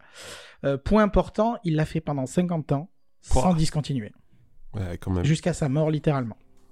C'est l'œuvre d'une vie dans tous les sens du terme. Euh, comme je disais, donc il y a quelques running gags, mais ça met vraiment en scène des personnages très variés, dont évidemment Snoopy. Euh, Celui-ci se trouve actuellement en France, chez Dargo, en intégrale. C'est des gros tomes. Euh, point important, évidemment, vu qu'on parle de comic strip, je l'ai pas précisé, mais donc à part le Sunday Comics que je vous disais qui est sur une pleine page, qui dit strip dit bande. Donc on est souvent sur un format à Exactement, le fameux format à l'italienne, plus long que haut. Euh, ça ne gêne pas la lecture, mais donc c'est effectivement c'est un format bien différent de celui qu'on connaît du franco-belge, etc. Donc c'est tout en long. Euh, donc oui, effectivement, c'est euh, une œuvre très marquante, comme je disais, avec euh, qui a été publiée dans des pff, les pays, je vous les cite pas. Je pense qu'une partie de vous a connu Mafalda en espagnol Ouais, pour, effectivement. pour l'apprentissage. Euh, vraiment, voilà, il y a eu des animés. Enfin, c'est quelque chose qui a vraiment marqué sa génération et qui a tenu, comme je dis, bah, pendant 50 ans. Il y a encore bah, pas si longtemps que ça finalement. Quoi. Donc vraiment une œuvre, une œuvre marquante. Toujours dans les œuvres marquantes, mais je n'en parlerai pas parce que bon, c'est connu. Mais donc là, on- après, on, va, on, on passe dans les années 78-80 avec euh, Garfield dans les 70-78 qui bon Exact. là on est sur du gag hein. on cherche pas à changer 78, Eh, ouais, quand même. oui, oui. Je pense pas qu'il était si vieux, Garfield. Et ouais, c'est impressionnant. Et euh, à noter, voilà, par contre, on est plus là sur de l'humour plus basique, hein, clairement. Hein, À les lasagnes, hein, voilà. voilà. Euh, mais qui fait partie des comics euh, strip les plus vendus au monde, encore aujourd'hui, et qui cartonne encore aujourd'hui. Avec un film euh, où Garfield est Oh doublé mon par Dieu, je l'avais oublié. Et la série aussi animée en 3D, là, Oui, qui, est bien, animée. qui est Oh bien là là. vilaine avec Elle est des pas mal. histoires. Non, Si, ça va. Mais il y a un jeu, euh, Garfield. Tout à fait. Ouais, sur Ah non. PS2, je crois. Alors, je précise que François et moi-même ne cautionnons pas cette partie-là. Non, de- non, il faut Ah, oublier je- les films Voilà, nous n'avons rien dit, il ne s'est rien oublier les passé. films d'adaptation, il faut Je me souviens qu'il y avait un truc avec des lasagnes à faire, mais je me souviens plus vraiment. Faudrait Quel que je... enfer. faudrait que je retrouve PS1 ou PS2. Faudrait que je vérifie. Quel enfer. Et on arrive dans les années 80. Alors, comme vous voyez, le comic continue à se vivre très bien, malgré que le comic book a complètement explosé entre temps, bien sûr. Euh, le comic se porte très bien, Il, toujours. il n'a jamais arrêté aux Ah États-Unis. il y a actuellement encore dans la presse américaine, même si elle a moins de presse, il y a toujours des comics. Complètement. Ça n'a jamais arrêté depuis le début, comme lui, Ça a toujours fonctionné. C'est même une bien. tradition aux États-Unis. Oui, clairement, c'est devenu une C'est quelque tradition. Quelque plus chose qu'autre chose. de devenu. euh, À noter, alors du coup, c'est pas dans mais je vais en parler juste deux secondes, que chez nous, euh, il y en a eu, bien sûr. hein. Il y a eu du comic strip, mais ça n'a pas eu. Même... Nous, il y a eu- voilà. Ça a existé, ça, ça n'existe plus. Non, non, clairement. Mais ça a existé, ça a été fort à une époque, oui. Mais Nous, par exemple, aujourd'hui, ce qui est un peu, un peu plus l'équivalent, enfin l'équivalent, c'est pas un équivalent, mais c'est des pré-publications. C'est-à-dire qu'on va avoir des pages d'humour, c'est pas la même chose, bien sûr, mais voilà, on va Des retrouver des, voilà, des, parfois, des pages, planche. une planche en soi. Mais, et encore, ça devient de plus en plus Et rare. encore, ça devient très Parce que rare la maintenant. presse, c'est pas exact. comme, façon, euh, la presse est en c'est- train de c'est mourir. Vous le compliqué, savez, ouais. malheureusement. Mais aux États-Unis, c'est une tradition. Tout à fait, tout à C'est, fait. euh, Et Spirou, par exemple, avait des pré-publications, tout ça. Donc, on arrive dans les années 80. Et comme je disais, donc, euh, on parle de comic strip et on va parler du meilleur comics, pas book, mais du meilleur comics jamais publié, qui est Calvin et Hobbes, bien sûr, en 1985, qui est un chef-d'œuvre absolu. je, je sais pas comment vous le dire autrement. Totalement objectif, bien sûr. Euh, connu et reconnu, évidemment, pas que de moi. Euh, D'ailleurs, il a gagné à Angoulême l'année Il a reçu un dernière prix il y a, quel- d'avant. peut-être- Ouais, ouais, il y a peut-être un quelques peu années, plus, un ouais, peu plus longtemps, mais oui, il a reçu, euh, l'auteur a reçu un prix, euh, bien sûr, il a été reconnu. Non, mais c'est un grand comic Enfin, ça, ça a marqué sa génération Il n'y a complètement. rien à dire, hein, c'est un grand comic strip. Indéniable. Un, moderne, hein, mais Ah oui, un oui. grand comic strip. À noter effectivement, donc euh, bon, pareil pour euh, pour vous faire une petite en deux mots. Donc c'est l'histoire d'un petit garçon très intelligent, mais très intenable, qui a euh, ce- comme meilleur ami un- une peluche euh, Hobbes qu'il prend pour, euh, enfin qu'il prend, qu'il euh, anthropomorphise comme étant une- un, un- un ami imaginaire. C'est un, Euh, un tigre. C'est un tigre. Voilà, fait, faut le préciser. euh, peluche tigre, effectivement. Euh, et là encore, comme je disais, donc on est sur de l'humour, mais comme le nom l'indique, la philosophie est totalement présente et même fondamentale dans l'œuvre de Calvin et Hobbes. Euh, la parentalité, évidemment, les, euh, les, euh, comment dire, les relations sociales, etc. Pour oui, par Calvin et Hobbes sont deux philosophes, l'un étant un pragmatique et l'autre étant un grand rêveur. Ça donne des, des relations et des échanges qui, qui sont très marquantes. Franchement, encore une fois, quand c'est des œuvres qu'on lit, on s'en rappellera toute sa vie. Euh, pas que euh, sérieux hein, aussi, mais vraiment des, de l'humour euh, qui marque une vie. Euh, qui est de, encore publié chez nous, encore une fois, ça se trouve aussi, c'est chez Hachette, normalement, si je dis pas de bêtises, euh, qui était en souple, qu'on doit pouvoir trouver en dur maintenant, enfin bref. Oui, il y a une intégrale. Hein, Oui, il y a des intégrales qui en sont disponibles sorties, hein, en France. ouais, ouais. Il y a, il y même un, un coffret assez Oui. joli. Oui, euh, Oui, oui, oui. alors que j'avais pris, euh, qui est à l'italienne du coup, euh, et qui est en souple par contre. Le coffret ne le laissait pas forcément sous-entendre, mais l'intérieur est en souple. C'est pas une mauvaise chose, mais c'est juste, voilà, faut, ça à savoir. Euh, et comme on le disait, effectivement, donc, il disait Calvin Hobbes, euh, comme on le disait, le commissaire n'a jamais euh, démérité, est toujours présent pour vous dire, jusqu'en 1989, après je vais pas tous les citer, mais on a eu Dilbert, qui est un comic strip de, de, qui parle d'informatique, pour dire d'où on est parti, d'où on est arrivé. C'est la vie en entreprise aussi, il y a eu un dessin animé, moi C'est la vie en entreprise, très cynique, très euh, par exemple, le RH est un chat diabolique. Enfin voilà, bref, c'est c'est très drôle aussi, mais c'est pour montrer que le commissaire vient avec son temps, sans aucun problème, et, euh, et ne démérite pas, comme je dis, malgré la démultiplication des comic books, etc. Euh, au niveau de la réflexion combat, comme je disais, l'humour est vraiment surreprésenté dans le comic strip, bien que ceux qui ont le plus marché avaient d'autres choses à raconter que juste de l'humour. Euh, la poésie aussi est clairement, comme on dit, quand on lit Little Nemo, c'est vraiment de la poésie à l'état brut. C'est vraiment très impressionnant, l'imagination euh, euh, que ça représente. Le commissaire, j'en ai peu parlé, mais aussi le reflet de sa société, parce qu'il y a vraiment de la satire, évidemment, il y a des réflexions assez secs. Il y a eu des comics politiques, bien sûr, complètement. social, politique, tout, un peu tout en fait. Tous les genres ont été représentés. Euh, peut-être plus que dans le comics book ah, d'ailleurs, à une des comics strips romantiques dans les années 50-60, beaucoup d'aventures dans les années 30. Comme je disais avec Buck Rogers. Avec beaucoup d'aventures, Tarzan. Euh, oui, j'en ai pas parlé. beaucoup de choses comme Tarzan ça. est disponible aussi. Il y a eu, en fait, il y a eu une grande variété dans les comic strips, euh, peut-être plus justement que les mm. comics book américains. Très populaire avant, beaucoup moins aujourd'hui. Le comics, à noter le comics book a eu aussi tous ces genres-là, mais ils se sont vite effacés face aux super-héros super-héros qui, qui est devenu hégémonique. Euh, à noter par exemple le comic book, le western était un genre surreprésenté pendant très longtemps. Hein. C'est juste que le, il s'est fait phagocyter petit à petit, que ce soit la science-fiction, etc. Bien qu'aujourd'hui ça se redéveloppe avec les indés, etc. Mais ça s'est vraiment fait phagocyter pendant très longtemps par le, par le super-héros, on va dire. Et donc effectivement le comic strip est vraiment un reflet euh, de la vie américaine, de son évolution. Euh, il a influencé aussi et des auteurs ont fait la passerelle avec tout ce qui est la comics underground. Clairement on en retrouve des euh, des ambiances qu'on retrouvera chez Mouse, enfin chez Mouse, pas chez l'auteur, pardon, Spiegelman, euh, qui a fait aussi des passages du coup sur la partie comic strip. C'est vraiment, euh, comme je dis, c'est le, le, le, le, parent direct du comic book. Mais par contre, comme on dit, le super-héros, etc., au niveau de l'essence, oui, on le retrouve sur le pulse, très clairement. Bah, c'est marrant parce que du coup, on pourrait presque faire le lien avec Metal Hurlant, qui du coup est un héritier. Enfin. Est-ce qu'il est héritier ou est-ce qu'il est au même moment? Je n'arrive pas trop à. Euh, le Metal c'est plus de la prépublication justement pour. Euh, oui, sa création, prépublication, euh, c'est peut-être je sais pas si c'est un héritier du comic strip. Bah, je me pose la question parce que le format. Euh... Non, c'était pas le même format. Non, non, mais kiosque, allez le trouver. Alors, par contre, oui, c'était du kiosque. C'était pas en librairie, je veux dire. C'était pas, en librairie. Non, c'était pas en ah, librairie. De toute façon, attention, hein, le comics aux États-Unis, la librairie. Ça arrive très tard. Très, très euh, tard. D'ailleurs, ça arrive. Euh, fin 70, début 80. Il n'y a pas de comic shop aux États-Unis avant cette période. Hein. Les comics sont vendus dans des euh, dans des épiceries, dans les kiosques à journaux, dans les épiceries, dans les supermarchés américains. Et, là, on là, on boucle effectivement avec la, relation métal c'est que du coup, les Américains, quand ils voient qu'en France, ah bah, quand on ce sont des livres. Voilà, quand ils voient des livres en dur, vendus. Une certaine euh, reconnaissance. Ils sont impressionnés par les, les, les, BD franco-belges. Bon, Aujourd'hui, c'est. Ah, encore une fois, quand les auteurs voient la qualité des éditions. Mais c'est vrai que euh, les Américains, euh, comme il dit exactement, il a raison lui là-dessus, c'est que quand on voit, quand ils découvrent les albums franco-belges publiés dans les années 60-70, vendus en librairie, ils sont impressionnés. Ils se disent, waouh, pour eux, c'est. Quitte à pas de filiation, je serais plus proche du manga qui est le côté jetable, le côté vraiment, enfin, c'est des choses qu'on consomme, euh, voilà, au quotidien, qu'on lit comme ça. Je parle des, des prépublications là encore, hein, pas, des, pas des mangas complets bien sûr.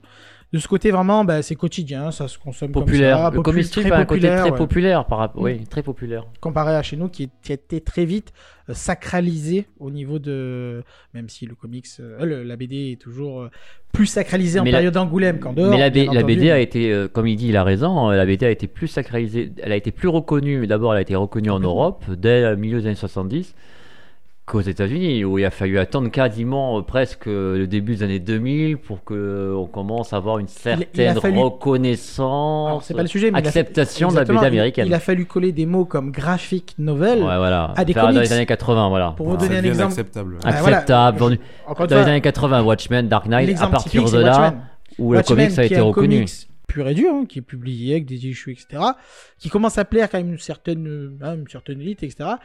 Ah bah du coup, euh, j'aime pas un comics, non, j'aime une graphique nouvelle, voyons, s'il vous plaît, on n'a pas les mêmes valeurs. Euh, bref, en tout cas, effectivement, le comic strip est, un élément fondamental de la culture américaine et de la culture pop, qui a influencé que ce soit le comic book ou tout à fait d'autres éléments séquentiels. Hein. Il y a eu beaucoup de choses qui étaient inventées dans le comic strip en termes de, manière de raconter les histoires. Et, pour venir donc effectivement pour vous dire un petit peu ce qu'on peut trouver chez nous, malgré, qu'il y ait assez peu de choses, effectivement.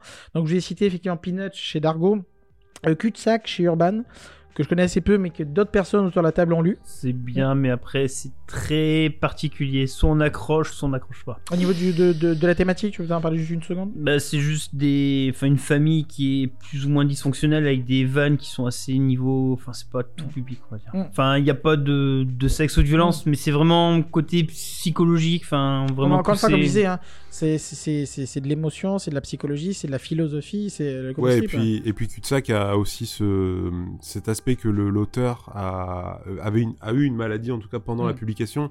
Ça se ressent au niveau du dessin, euh, qui est de plus en plus tremblant. Et je crois qu'il a fini malheureusement de dessiner parce qu'il mm. est décédé. et ça se ressent sur les derniers euh, comics, enfin sur les derniers strips où vraiment le dessin est complètement différent du début. Quoi. À noter effectivement que du coup que c'est le comic strip de Familial, qui est un comic strip aussi typique. Et on aura du coup des découlements euh, chez Matt Groening, qui va aussi faire d'ailleurs du comic strip, et qui fera une certaine famille dysfonctionnelle que vous devez certainement connaître, tout en jaune. Euh, toujours disponible encore chez nous, donc je l'ai dit, il y a Calvin et chez Hachette. À Gare du Nord, chez Urban aussi, qui est, euh, c'est un peu plus du comic d'humour sympathique, hein, ça va pas chercher. Un viking, euh, voilà. un peu débile. Voilà, c'est sympathique, mais euh, voilà, sympathique. Batman chez Urban, alors je sais Urban, mais ils ont fait pas mal de travail récemment, fait une publication. Dargo, comme je dis, a fait Pinups quand même. à noter aussi un bouquin qui revient sur l'histoire du comic strip chez Urban, qui est comic strip, une histoire illustrée, un nom comme ça, qui est très très intéressant, qui les rend beaucoup plus en détail sur les différentes évolutions qu'il y a pu avoir. Tarzan, comme je disais, qui est par contre chez Dark. Non, je suis pas sûr. les strips sont disponibles en tout cas. Les, euh, il y a du Tarzan édité, oui. oui. Il, y a peu, il y a peu de, il y a peu de. Mais en tout cas, voilà, il y en a assez. Il y a peu, de strips édités. Il y a eu pas mal de strips dans les années 80 euh, édités chez Futuropolis, qui a édité beaucoup de strips. Malheureusement, euh, ça c'est compliqué d'en trouver en France actuellement en VF à moins d'occasion, mais il euh, n'y a pas tellement de choses éditées. Sinon, il y a les Conan là, qui sont réédités. Il y a les Conan chez Néophilis, et les Sonia aussi, qui sont des dérivés, parce qu'il faut savoir aussi que les strips, il y a eu des dérivés des comics books. Ah, mais j'en parlais, euh, Batman a fini Batman, euh, Spider-Man, Stanley a pendant, pendant 30 ou 40 ans, il a scénarisé le strip de Spider-Man dans les journaux. Conan pendant quelques années et d'autres strips. C'était pendant le Savage Sword, c'est ça, la grande époque de Conan. Mm. Et je pense que là, ce qui, on revient du coup à l'ensemble inverse, c'est que le comic book est tellement un format établi, carré, BD, que le format comic strip euh, est paraît anachronique pour je parle le grand public hein, bien sûr de voir des euh, pour aujourd'hui c'est un peu compliqué parce que c'est une bande. italienne au milieu de, et c'est difficile de, de, créer quelque chose sur quatre cases mm. par exemple. Mais, euh, là où enfin pas tout ce que tu nous as dit sur le comic strip m'a fait beaucoup penser à une forme un peu plus moderne du coup de comic strip c'est les blogs BD en fait. Complètement c'est, j'ai l'impression quand tu quand tu nous parles de tout ça, euh, moi je vois ce que fait Boulet, ce que fait Marion Montaigne. On est sur presque du strip, euh, mais du coup à la verticale puisqu'on scrolle sur internet ou sur notre téléphone. Mais euh, au final, le format est un peu le même. Il y a de l'humour, on traite de toutes petites de, de, de, chroniques, de trucs très courts. Et on trouve d'ailleurs sur des blogs BD ce format 3 à 4 cases. Oui, voilà et avec tous les jours 3 à 4 cases qui racontent leur propre histoire. Hein, Exactement. À noter d'ailleurs que le, le comic strip a. Alors, la paternité peut toujours discuter, mais le cliffhanger, clairement, hein, fin de page. Vivement la semaine prochaine. et oui, il y avait aussi une logique commerciale. évidemment. Bien sûr. Eh ben merci pour cette pour ce retour en arrière euh, très lointain. Hein. on a fait un pas de géant dans le futur, enfin dans l'actualité. Mmh. Euh, merci pour tout. Tu nous as préparé un petit morceau de musique Tout à fait. J'aurais pu vous proposer du Gainsbourg pour rester dans la thématique, mhm. mais pas du tout.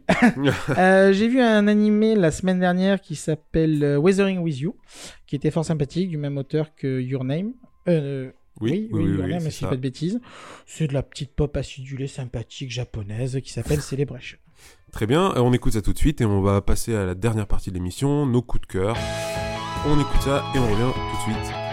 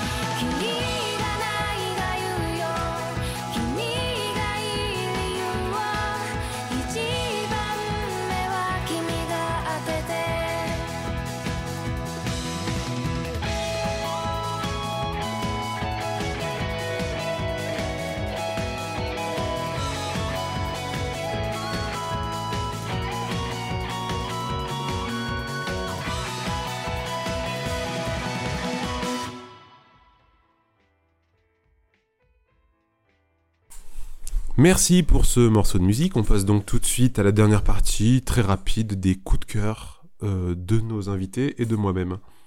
C'est parti, Eh ben François. oui, gros coup de cœur. euh, Comics Book, sort- sorti chez Urban fin 2019, on devait vers décembre, je crois.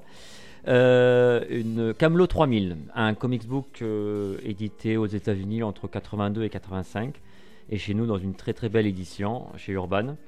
C'est un comics de chez DC, un récit complet, qui a vraiment marqué son époque et euh, que les fans ont attendu depuis 35 ans parce qu'on a eu une édition dans les années 1080 chez Artima mais qui ne, a été mal traduite, mal éditée et euh, on a enfin une belle édition au bout de 35 ans. Euh, une série d'ici qui a marqué son époque parce qu'elle fut la première série d'ici vendue dans les comic shops américains avec un papier de meilleure qualité et sans le Comics Code Authority, c'est-à-dire sans la censure américaine de l'époque sur les comics. Donc les auteurs, euh, Mike W. Barr et le dessinateur Brian Bolon, euh, ont pu se lâcher sur, cette, sur ce comics. Un vrai régal, hein, je confirme. Et euh, donc ce c'est un récit de science-fiction et de fantasy, un mélange de science-fiction fantasy, euh, qui raconte le retour du roi Arthur en l'an 3000 sur Terre et, euh, et son nouveau combat contre, contre une invasion extraterrestre menée par la fée Mor- Morgane la fée. Et il est aidé bien sûr par ces chevaliers de la table ronde qui, ont été qui se sont réincarnés dans des, euh, des êtres humains de, l'époque de l'an 3000 par des perles-là. Donc c'est un récit épique et euh, en même temps très respectueux de la légende arthurienne. Et donc pour l'époque très progressiste pour, pour l'époque évidemment, hein, on est dans les années 80.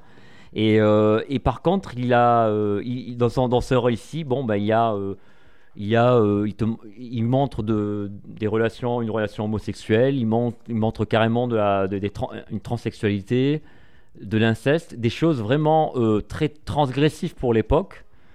Et bien sûr, bon, peut-être aujourd'hui on voit ça avec un recul, du recul, mais pour l'époque c'était un événement, ça a vraiment marqué les lecteurs de l'époque. Euh, Brian Bolon, c'est un dessinateur extraordinaire qu'on connaît à, travers Jules Dredd, euh, à travers énormément de couvertures, euh, de couvertures, et The Killing Joke de chez DC quelques années plus tard. Euh, et donc c'est un comics que je ne peux que recommander. C'est un récit fabuleux, extrêmement bien dessiné et bien écrit. Et l'édition de Urban est magnifique. Bien que vous ayez 1980, je vous confirme que c'est tout à fait lisible en termes de narration et en termes de graphisme, ça a très très bien vieilli.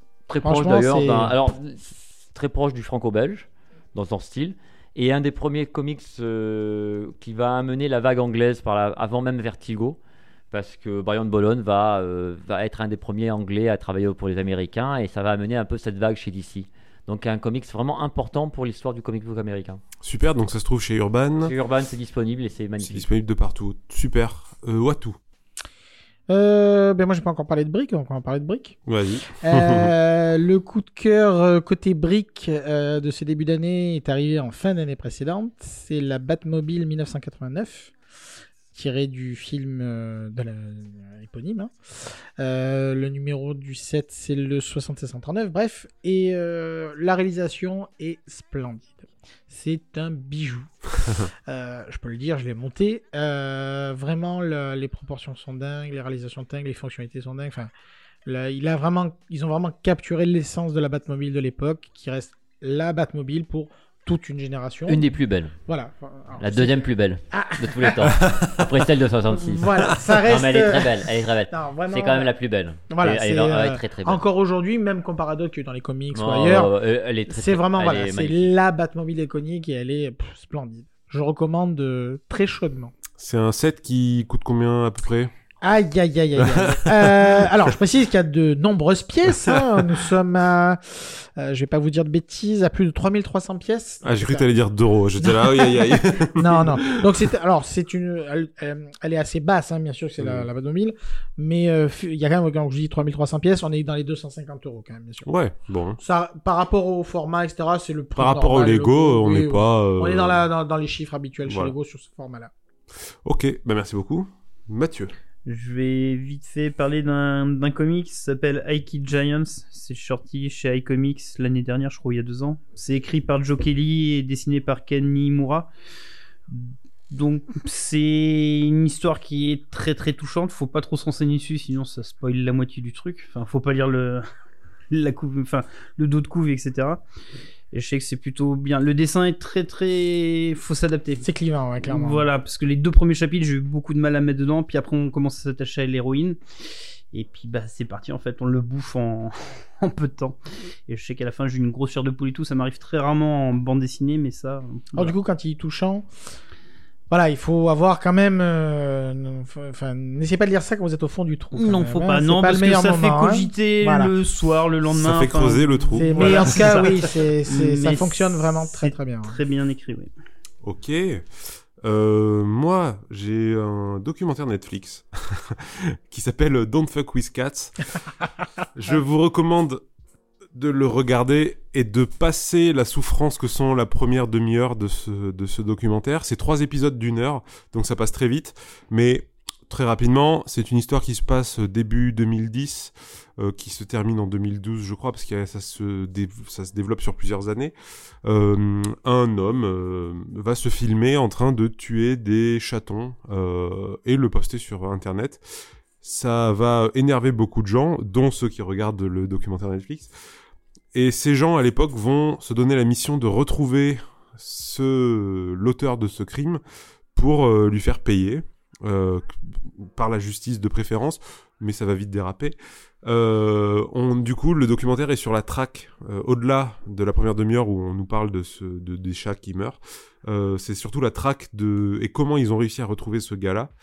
Je vous dis pas ce qui se passe à la fin, c'est assez fou. Cette traque devient folle et fait réfléchir sur euh, le pourquoi Internet est dangereux sous toutes ses formes, que ce soit pour le criminel ou pour les gens qui, qui tout simplement qui, qui l'ont cherché. Je vous laisse regarder, c'est très très bien. Voilà, c'est trois fois euh, trois, trois fois une heure, pardon, pas trois fois. Le format du coup, c'est documentaire, pas de docu-fiction. hein. Non, non, c'est documentaire euh, avec que des vraies images, Ouais, précise, ouais. interview de policiers, hein, oui, parce qu'on va en arriver là.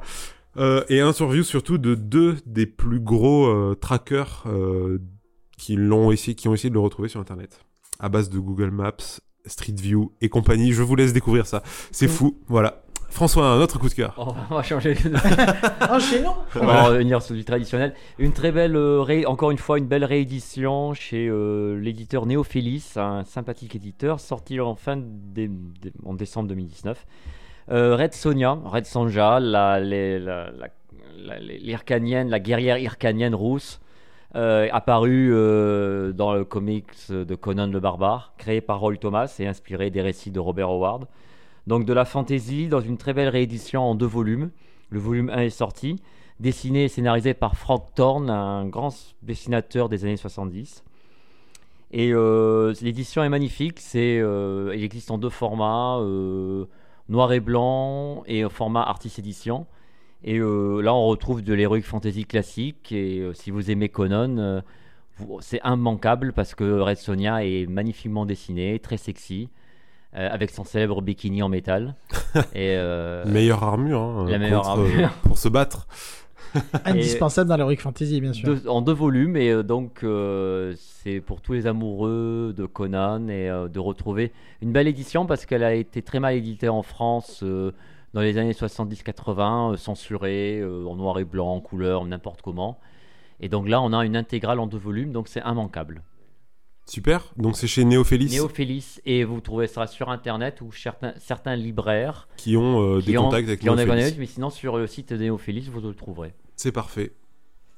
Watu, un autre euh, coup de cœur. Euh, plutôt côté série du coup et euh, donc elle s'est terminée il y a quelques semaines maintenant. Euh, Watchmen, la série Watchmen qui est un- une série euh, absolument folle qui, qui met des claques euh, aller-retour du premier épisode jusqu'au dernier, que ce soit en réalisation, que ce soit en acting, que ce soit enfin c'est- absolument fou. Euh, C'était chez HBO normalement si pas de bêtises. Euh, la série s'est conclue, comme je l'ai dit, donc il y a eu 8, épisodes, je crois. Euh, oui, Le- 8 ou 9, ouais, je ouais. sais plus. Et euh, alors, ça ne plaira pas à tout le monde, hein, comme toujours dans des séries aussi euh, marquées qui ont des choses à raconter. Mais euh, franchement, ouais, essayez, regardez le premier épisode, vous verrez si ça vous plaît ou pas. Mais euh, Alors, je dirais plutôt d'aller jusqu'au 3 Oui, ou alors, 4 évidemment. On s'arrête rarement passer- au premier Il faut passer les deux premiers. Voilà. Alors, passer. Les deux premiers sont très compliqués, mais à Oui. partir du troisième, On rentre dedans. on Alors, rentre dedans. Moi, personnellement, j'ai accroché dès le premier. Mais je comprends effectivement que voilà, il y a plusieurs choses à mettre en place, à Voilà. raconter. Mais euh, enfin voilà, c'est c'est c'est c'est 10 sur 10. Enfin, c'est sachant que j'étais faisais partie de ces gens-là qui n'avaient pas spécialement envie, pas qui condamnaient d'avance, mais qui n'avaient pas spécialement envie d'avoir du encore de raconter des histoires sur des sur des choses autour d'une série qui se tenait déjà en elle-même. Euh, bah, Paris réussit. euh, et donc, il a été d'ailleurs confirmé tout récemment que si tout va bien, je croise les doigts, il n'y aura pas de saison 2. Exactement. Par contre, faut préciser qu'il faut quand même voir au moins le film ou la série Alors, BD, je sinon. suis pas tout à fait Hmm. d'accord. Je dirais de le film non parce que c'est induit en erreur, parce que ça ne raconte pas la même chose. Mais si, tu, si on lit pas le comic, ça, on peut pas. On comprend Non, je rien. finis, On donc je comprend finis ce que je dis. rien. Alors, j'ai des amis qui l'ont vu ça dans le comics, ça l'a, ça l'a tout à fait lu. C'est juste qu'il y a des références méta, évidemment, à ce qui s'est passé dans le comics. Sauf qu'il y a énormément d'infos qui sont données dans, le- dans vais pas vous dire dans quel épisode, mais sur ce qui s'est passé, qui est du coup alimente le comics, qui alimente la série. Je suis pas d'accord sur le fait que ce soit une obligation. Je comprends que vous pensiez que c'est le cas. Je pense pas que ce soit une obligation. Évidemment, si vous avez l'occasion, faites-vous plaisir. Hein. Euh, mais je pense moi que ça peut se regarder sans. Ça s'apprécie par contre à 200% quand on sait de quoi on parle, et évidemment dès le début. Mais je pense effectivement ça peut quand même se regarder ça. Mais je comprends tout à fait. Par contre, je suis pas tout à fait d'accord sur le film parce que, sans entrer dans les détails, le film a un élément particulier de l'intrigue qui est différent dans le comics et qui est lui récupéré dans la série. Tu veux dire la fin? Voilà. Donc euh, du coup, ça permet d'avoir des grandes lignes, mais ça induit en erreur sur certains éléments. Je suis en train de réfléchir si ma femme a vu la BD ou pas. Je sais Hmm. qu'elle a vu apprécié, ça l'a pas empêché d'apprécier la série, mais je me souviens. Je vais pas dans les détails, mais je pense que de- elle ne se rappelle pas des encornés. Voilà. Ceux qui comprennent qui pourra. Mathieu, un Un deuxième, deuxième, coup de cœur. euh, pendant les soldes d'hiver de jeux vidéo dématérialisés, j'en ai profité pour euh, me lancer depuis un moment un truc qui me faisait de l'œil sur Darkest Dungeon. Donc c'est un jeu qui est sur PS4, Switch et PC. Donc en fait, ce qui m'a attiré, c'est que le, le graphisme me rappelle légèrement, voire beaucoup Mignola. Enfin moi, ça m'a motion comics, ouais. voilà, c'est ça. Et donc c'est un jeu qui est difficile, voire très difficile. C'est assez stressant puisqu'on s'inquiète pour ses héros et tout, mais je sais qu'on est pris dedans et on voit pas le temps passer. C'est-à-dire qu'on peut passer deux heures faciles en se prenant la tête, en mourant beaucoup et en se disant Oh, encore une, mais vraiment après j'arrête. Et bah en fait on a passé son après-midi dessus. On est censé perdre de toute façon. Voilà, Ouais, c'est- on- on c'est se un fait petit plaisir. peu comme du, euh, je viens d'oublier le nom, euh, ces jours où on est censé re- recommencer. Un roguelike, Voilà, c'est un petit peu voilà. des roguelikes. C'est pas un roguelike, mais ce côté, bien sûr que vous allez mourir, Voilà, mais vous allez apprécier refaire de nouvelles équipes, rejouer, bien sûr. Voilà. Donc ça passe plutôt bien. Ok, merci. Euh, moi, je vais être très rapide sur celui-ci. J'ai euh, euh, joué et fini à Jedi Star Wars Jedi Fallen Order, que je place aussi parmi mes coups de cœur, car euh, Malgré le casting de l'acteur principal. Oui, mais comme je n'avais pas la, Ah non, la non, mais y a référence, pas de souci, moi j'avais zéro problème. Mais j'ai vécu un truc, euh, voilà, j'ai trouvé ça vraiment excellent, l'histoire, la jouabilité. Non, puis ça faisait longtemps qu'on n'avait pas eu de- Voilà, de jeu Star euh, Wars. Heureusement, heureusement que le mode histoire était était là. Sinon, Ah je- oui, c'est vrai qu'il y a un mode facile, effectivement, entre guillemets. Un hein. mode histoire, c'est-à-dire que les ennemis euh, ne nous touchent quasiment pas. les boss ont du mal à jouer. Bah, il y a une mécanique un peu à la Sekiro, effectivement. Exactement, Enfin, Sekiro, plutôt Dark Souls. Dark Souls, voilà. Mm. Donc euh, bon, je l'ai- fini en mode facile, hein, parce que sinon c'était pas possible. Mais l'histoire était extrêmement bien. J'ai adoré retrouver certains personnages que l'on voit dans les films, comme euh, Rogue One. Le, le placer temporellement. euh, On peut le placer, il est juste après les, euh, au moment de la rébellion, euh, C'est après l'ordre, c'est pas après l'ordre 66 après le- l'épisode 3. Ouais, c'est entre, Oui, voilà. c'est entre le 3 et, Et le 4. oui. Voilà, exactement. Donc, il y a eu le l'ordre 3 et le 4. 66, tu le Oui, euh, je dis ça parce qu'il y a des flashbacks, donc euh, oui, oui. Ouais. C'est juste après le... Entre cinq- le 3 et le 4. Oui, je pense qu'il se passe 5 ans après le 3. Voilà, un- un truc comme ça. Temporellement comme ça. Et c'est très bien, jouez-y. Voilà. Il paraît que c'est très bien. Tu en as un autre, François, de coup de cœur? Ah, je pourrais parler d'une série. Ah bah vas-y. Elle n'a pas encore été diffu- diffusée officiellement en France, c'est possible? Euh, oui. C'est pas grave C'est un cousin américain, américain à toi qui, Ouais, ouais, qui voilà. t'en a parlé? Un tonton américain. On peut en parler vite fait, Oui, oui. bien. sûr. Mais de toute façon, vous la verrez bientôt à partir du 31 mars. je vois. Oui. À partir du 31 mars euh, en France, officiellement. C'est la série Star Wars The Mandalorian. Ah oui, oui, bien sûr. Voilà. oui. Donc, euh, peut-être certains. Mais je crois que j'ai mon tonton américain qui me On l'a donné aussi. tonton, Je, je je pense crois. que c'est curieux, mais je pense qu'il y a pas mal de tontons américains Bon. autour de cette table. Pour ceux qui l'ont vu ou qui la verront à partir du 31 mars euh, sur Disney officiellement en France. D'ailleurs, vous pouvez déjà vous inscrire sur le site euh, en, en pré-inscription. Euh, Ou ce sera par canal pour ceux qui veulent. Et euh, oui, sur canal aussi. The Mandalorian, c'est ce qui est arrivé de mieux à Star Wars depuis le retour du Jedi, en quelque sorte. Et euh, c'est une euh, extraordinaire série euh, Star Wars. Vous retrouvez tout ce que vous aimez dans Star Wars. En tout cas, pour ceux qui n'ont peut-être pas aimé la nouvelle trilogie, entre autres. Euh, c'est une série qui peut-être a un côté un peu old school dans sa structure, con- constituée de 8 épisodes. Et, euh, et vous suivez le parcours d'un guerrier mandal- mandalorien. Ça se passe 5 ans après le retour du Jedi temporellement dans l'univers de Star Wars, dans, les bor- dans la bordure extérieure, dans des régions un peu excentrées. L'Empire, bien sûr, est déstabilisé, il reste des poches de l'Empire. Et on suit le parcours d'un guerrier solitaire, d'un chasseur de primes, qui fait partie de la guilde des, des chasseurs de primes. C'est euh, pour tout fan de Star Wars. Ce n'est pas Boba Fett. Le Ah non, non, c'est pas hein. Boba Fett du Oui, tout. mais pour ceux qui ne connaissent pas du tout, c'est il a le même Oui, look. oui, Ah non, mais il, a, il a le même look. Il fait clairement partie du même, voulue, de la même caste que évidemment. Boba Fett, évidemment. C'est un- une caste de Mandaloriens, mais euh, c'est un groupe de, gan- de, de- de guerriers, voilà, de guerriers qui ont participé à la guerre des clones, pour ceux qui savent, bon, bah, les fans euh, se souviendront. C'est une grande, c'est vraiment une belle réussite, en tout cas. euh, Belle réalisation. une belle des- réalisation, euh, techniquement parlant, les acteurs aussi. Et on retrouve surtout l'univers de Star Wars originel, c'est-à-dire une sorte de western gala- ga- galactique. L'ambiance est posée dès le premier épisode. L'ambiance est d'ailleurs. posée, un mélange de samouraï, de western galactique. Et, euh, et j'espère que vous appréciez. Voilà, ça arrive le 31 mars officiellement en France. Eh ben écoute, euh, Et je on pense que vendra des peluches par centaines. je pense que les gens regarderont. Oui, je pense. Watou, un autre euh, coup de cœur ou on- Euh, oui, euh, alors c'est sorti un petit moment maintenant, c'était en septembre si je dis pas de bêtises. Euh, Doom Patrol qui est ressorti chez Urban, qui est à n'est pas la série télé du qui n'est pas la série télé, mais qui est clairement totalement inspiré et 100% inspiré de- des deux runs d'ailleurs qui sont sortis chez Urban. Parce qu'il y a deux Doom Patrol qui sont sortis chez Urban. La Patrol originelle, on va dire, euh, enfin original, le, premier recast par euh, Morrison qui est sorti chez, euh, il y a maintenant, oula, j'ai plus les dates, mais ça fait quelques années. Et la version beaucoup plus récente de Gerard Way qui est sortie euh, bah, il y a deux ou trois ans, pas beaucoup plus, qui sont deux interprétations qui se font écho, qui ne racontent pas la même chose, qui sont clairement écho, où la folie et, euh, l'imagination sont le maître mot, et c'est génial. C'est vraiment génial.